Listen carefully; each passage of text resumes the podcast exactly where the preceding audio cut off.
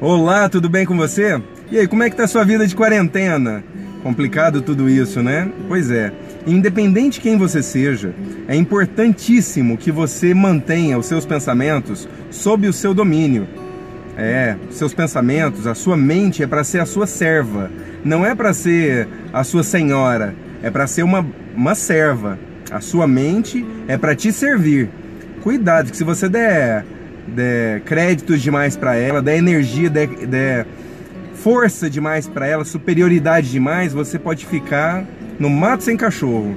Porque a mente constrói uma dinâmica, a tendência é construir uma dinâmica caótica, e aí você vai ativar todos os seus sinais internos para um alarme, para um alerta. É assim que vive, inclusive, uma pessoa que tem ansiedade.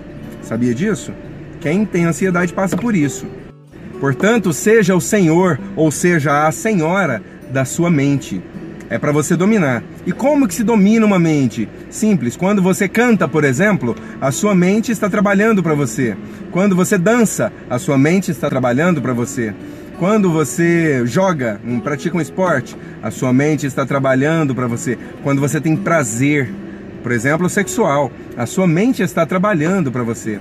Dê trabalhos para a sua mente, entende? E aprenda também a descansá-la.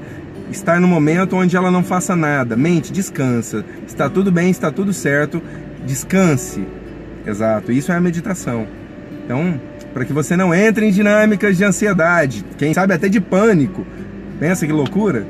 É, você precisa dominar a sua mente. Faça isso de um jeito inteligente, prazeroso, gostoso, tá bom?